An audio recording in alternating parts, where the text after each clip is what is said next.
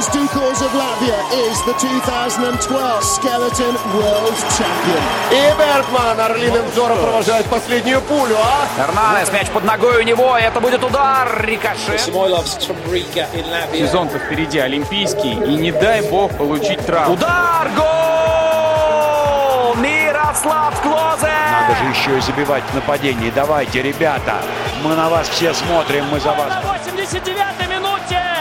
А пенальти-то такой липовенький, липовенький. Победы и рекорды, достижения спортсменов и команд, наших и зарубежных, история и секреты различных видов спорта, результаты текущих чемпионатов и интервью.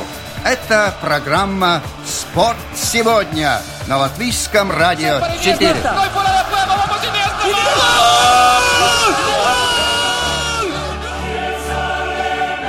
Лига чемпионов УЕФА в этом сезоне радует нас как на заказ. Сначала яркий и насыщенный групповой этап, затем слепой жребий дважды сводит совершенно одинаковых по номинальной силе соперников, которые творят необразимое в первых матчах и затем совершают невероятное в ответных играх.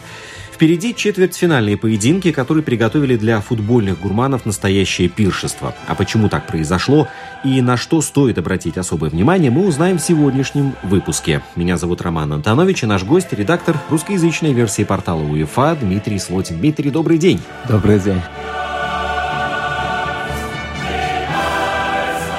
Недавно мне на глаза попался один такой странный заголовок в свете вот этой жеребьевки в достаточно известном спортивном издании, мол, Лига чемпионов уже давно перестала быть генератором неожиданности и стала таким предсказуемым соревнованием с линейным сюжетом. Я как-то возмутился даже против таких слов, ну, совершенно не согласен. Да, первый раунд плей-офф показал нам, что это совершенно не так, и неожиданности случаются, и происходят всякие вещи, которые можно охарактеризовать как паноптикум, например. Поэтому она до сих пор нас удивляет. Кого-то больше, кого-то меньше. Но в целом с этим утверждением не соглашусь. Первый раунд плей-офф подарил нам сюрпризы.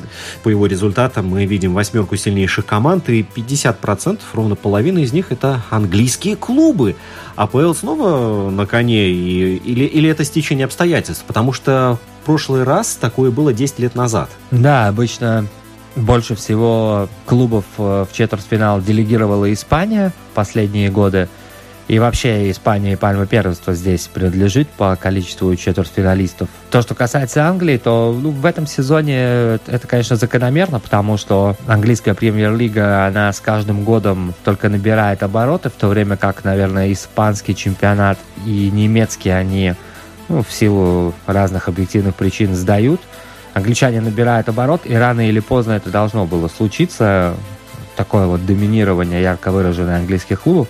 Так что здесь, мне кажется, все абсолютно закономерно. Эти четыре команды, ну, как минимум три из них э, демонстрируют очень-очень сильный футбол и, конечно, способны бороться за самые высокие места в Европе. Среди восьмерки сильнейших э, мы не видим немецких клубов, и такого не было даже больше 13 лет. Да, конечно...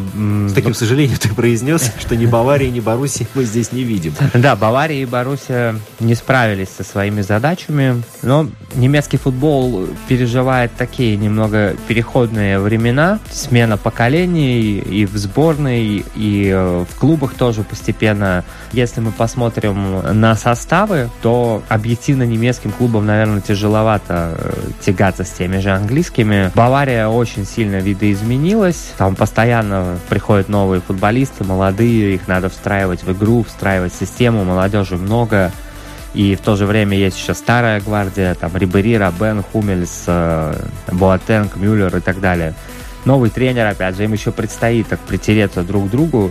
Вот. А Боруссия на внутренней арене у нее хороший сезон, она долгое время лидировала. Ну, наверное, за счет того, что команда ведет борьбу за чемпионство, может быть, на Лигу чемпионов все-таки не хватило чуть-чуть селенок. Молодой и задиристый Аякс, как мы увидели и по групповому этапу, и по 1-8 финала, авторитетов совершенно не признает. Этот клуб 16 лет не слушал гимн Лиги Чемпионов в марте, и вот, наконец-то, команде из Амстердама досталась эта честь, и нужно отдать этому клубу должное за то, что он сумел раздвинуть, растолкать толстосумов и а, показать тот футбол, за который мы, собственно, Лигу Чемпионов и начали любить лет 20 назад еще. Да, конечно. Вначале у нас был Аякс знаменитый Йохана Кройфа, Иринуса Михелса, который в 70-е трижды подряд становился чемпионом. Потом Аякс Луиса Вангаля, чемпион в 95-м году, финалист в 96-м, полуфиналист в 97-м. Потом были годы забвения, которые там ненадолго прервались как раз вот там, по в 2003 году, когда они дошли до четвертьфиналов. И потом опять была эра Златана. Клуб, э, как и все голландские клубы, живет по принципу вырастить своего воспитанника, продать.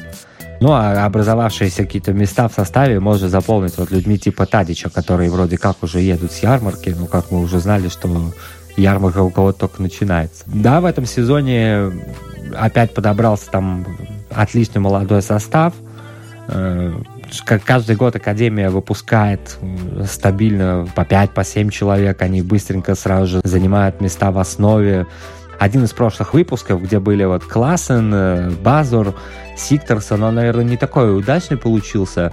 А вот этот вот, э, мы уже знаем, что там Фрэнки де Йонг переходит в Барселону, Делих тоже, скорее всего, туда явно там интересуются все Зиешем и так далее. Аякс э, создал хорошую очень команду, молодую, играющую. Ну, конечно, тут сказался тот фактор, что им достался абсолютно разобранный Реал, абсолютно не готовый, который, ну, будем откровенно, деградировал в этом сезоне так достаточно ощутимо и э, установил все мыслимые и немыслимые антирекорды в этом сезоне, в том числе там по домашним поражениям, по крупным поражениям. Из этого состава выжили все соки, которые выиграл три Лиги Чемпионов. Подряд. Подряд, и там четыре за пять лет, по-моему. И этот состав, по-моему, все. Вот он показал, что все.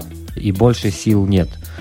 Ну, прежде всего, у Аякса было желание, огромное желание, мальчишеское такое, свернуть горы, перевернуть мир, показать себя и так далее. А у Реала никаких желаний нет, только домой спать, и побыстрее бы это закончилось. Еще один клуб э, из Испании, Барселона, ставит, в отличие от Реала, рекорд. За рекордом 30 а, матчей не проигранных у себя на домашней арене в плей-офф э, в Лиге Чемпионов.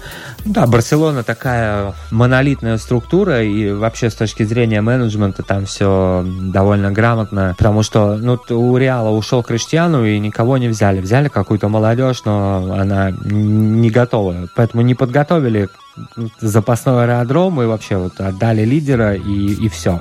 У Барселоны нет, вот у нее уходят Хави, уходит Иньеста, но клуб работает так, что появляется Каутинья, появляется там Дембеле, Малька, Мартур, Суарес и так далее. Тут главное подобрать вовремя адекватную замену. И, конечно, перед тем, как э, продавать систему образующих игроков, ты должен в голове уже представлять, кто и как будет его заменять. И Месси, главное, что они не продают. Месси человека, который э, является талисманом для клуба, потому что 41 гол в плей-офф, который он организовал в Лиге Чемпионов. Вот, и причем, если вот такая пример хороший, если Месси забивает, то Барселона выигрывает. Лионель, конечно, все о нем уже сказано, как и о Криштиану. Эти люди, они делают результат, забивают феноменальные голы, тут да, что-то излишне говорить. Конечно, когда есть игрок такой у тебя, как Месси, то окружение, конечно, влияет, но это как в рок-группах. Есть фронтмен, а есть уже вот дальше такой инструментальный состав. Но инструментальный состав может меняться, но группа это фронтмен. Когда и два таких фронтмена есть в европейском футболе, главное, чтобы все остальные просто играли свою партию и не фальшивили, а фронтмен все сделает. Но есть еще у нас в Лиге чемпионов э, рекордсмен, который достоин отдельных слов, наверное, благодарности и восхищения. Это Икер Касильес. 175 игр в Лиге чемпионов. Даже у Криштиану Роналду на 15 меньше. Касильес перешел в Португалию, стал чемпионом Португалии, перезапустил свою карьеру. Ну, похожий случай с Буфоном, который решил попробовать поиграть за границей. Касилис решил попробовать поиграть за границей. У него были конкуренты. Конечно, в сборной Испании он поначалу проиграл конкуренцию Дехе, а потом, по-моему, завершил выступление, но продлил карьеру в Португалии, смотрится очень достойно, и можем только поаплодировать Икеру, который продолжает держать довольно высокий уровень и выезжать не на своем громком имени, а действительно на своей хорошей игре, и держит его там не просто так. Это не тот ветеран, который... Приехал до пенсии до сих Ну да, будут его держать заявки так, вторым вратарем. Это действительно человек, который ставит перед собой все новые цели и задачи и смотрится очень э, прилично. Сульшер и его Манчестер Юнайтед. Что изменилось, на твой взгляд, за пару месяцев после нашей прошлой беседы, когда мы предвкушали замену, которая ожидает на тренерском мостике? И что произошло после того, как Сульшер пришел в Манчестер? Ну, тут, конечно, ситуация, да, Жозе такой человек, либо он как бы, подминает коллектив под себя, и там все уже ходят по струнке, э, либо, если он натыкается на каких-то сильных или амбициозных личностей, то коллектива у него не получается, и там все начинает рушиться. Но вот со Златаном ему удалось поладить, с Пакба. Нет, а вокруг Пакба была собрана там определенная группа людей, которые тоже начали конфликтовать с Жозе, и в итоге там у него были свои люди, вроде там Лукаку и Матича, но большинство коллектива все-таки было настроено против э, португальца, поэтому не получилось у него там создать хорошую атмосферу, а Сульшер пришел, благожелательно настроен. Э, ему удалось чуть-чуть э, ситуацию в коллективе успокоить, расслабить, отпустить ребят. Быстро наладил общий язык там с Пакба, с остальными. И, и если при Жозе это там моментами казарму напоминало, мол, там, почему ты смеешься, почему ты что-то там вчера в Инстаграм запостил, что тут за разговорчики в строю, то у Сульшера все легко, шутки, прибаутки. Он раскрепостил команду, снизил уровень психологического напряжения, и команда полетела, потому что игроки там действительно хорошие, и команда полетела первый матч, который был у них э, с Пари Сен-Жермен, был проигран. Причем после серии побед в английской премьер-лиге, да, и казалось, что все-таки Сульшер, ну, наверное, не до конца подготовился к противостоянию на таком э, уровне. Но, как показал ответный матч, не все так просто. Да, но тут, тут опять э, фактор ПСЖ сработал. Команда после того, как она превратилась в такой клуб олигарха, ни разу еще не преодолела барьер четвертьфинала. И вот в этом сезоне все то же самое. Не смогла она. Конечно, там выбыли Неймар и Кавани, но была одержана первая победа в первом матче, причем на Олд Траффорд. И казалось бы, ну все. Но мы помним противостояние с Барселоной 4-0 дома, и казалось бы, все. А ну 2-0 в гостях это, по-моему, еще пуще, чем 4-0 дома. Вот. Но магия Сульшера, да, мы помним финал 99-го, да, да, да. и сейчас произошло примерно то же самое. Ну, есть такое понятие Fergie Time время Алекса Фергюсона. Это время последних пяти минут и камбэков Манчестер Юнайтед, когда вот наступает, в баскетболе это называется клатч, наступают решающие моменты и надо действовать. Манчестер Юнайтед эпохи Фергюсона прославился именно камбэками на там 87-й, 88-й минуте и так далее. И вот, видимо, какой-то секретный код э, заклинания от Fergie Time Фергюсон передал Сульшеру, потому что он волшебным совершенно образом э, повторил э, подвиг своего учителя. Когда-то он в этом подвиге участвовал как игрок, сейчас как тренер. Так что да, это такой элемент волшебства, вот, за который мы и любим э, Лигу чемпионов. Потому что кроме как э, вмешательством э, потусторонних каких-то сил я объяснить произошедшее на Парк де Пренс не могу, честно говоря. А высокие технологии изменили футбол. Футбол уже никогда не будет прежним, но с другой стороны, они сделали матчи более справедливыми, да, за что им, наверное, и спасибо. Я думаю, долго говорить на эту тему даже и не стоит, но э, хочется отметить еще раз, э, сколько ключевых решений было принято благодаря людям, которые сидят за мониторами, э, даже не всегда на стадионе, да, и смотрят за тем, а действительно пересек э, ли мяч полностью линию ворот, и что на самом деле происходило в штрафной, назначать или не назначать пенальти. Сколько таких моментов было? Огромное множество, только в 1-8 финала. Да, система видеопомощи арбитром ВАР, она, конечно, изменила футбол. Кому-то это нравится, потому что стало больше справедливости, кому-то не нравится, потому что очень много затяжек времени и так далее. Но все-таки, если мы говорим о так, чтобы наиболее точно, наиболее справедливо, адекватно определить победителя, то без э, такой системы, конечно, нельзя. Она давно действует в хоккее, она есть в баскетболе. И мы помним скандалы на чемпионатах Европы, на чемпионатах мира, многочисленные пересуды, разговоры.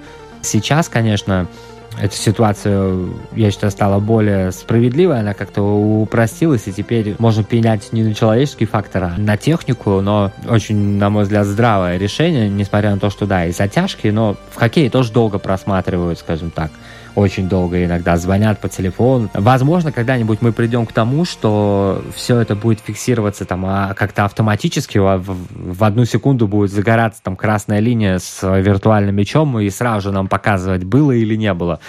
Но пока все это происходит путем длительных переговоров, совещаний, какого-то анализа коллективного, и потом принимается решение. Кто-то доволен, кто-то недоволен, но шанс ошибиться у техники существенно меньше, если он вообще существует, чем у человека. Поэтому здесь мы доверимся технике, и будем уповать на нее. Еще раз восьмерка сильнейших клубов Старого Света. Тоттенхэм будет играть с Манчестер Сити, а в другой паре Ювентус Аякс. Победители этих клубов встречаются а, в полуфиналах. Манчестер Юнайтед с Барселоной и Порту Ливерпуль. Все команды как на подбор. Это будет действительно настоящее пиршество. Программа «Спорт» сегодня подходит к своему завершению. У нас сегодня в гостях был редактор русскоязычной версии портала УЕФА Дмитрий Слотин. Дмитрий, большое футбольное спасибо. Спасибо, Роман. Программу подготовил и провел Роман Антонович. Твиттер и Инстаграм от LR4 Спорт, домашняя страница lr4.lv, архив, прямой эфир э, онлайн. Все это доступно для вас. Благодарю за внимание и до новых встреч.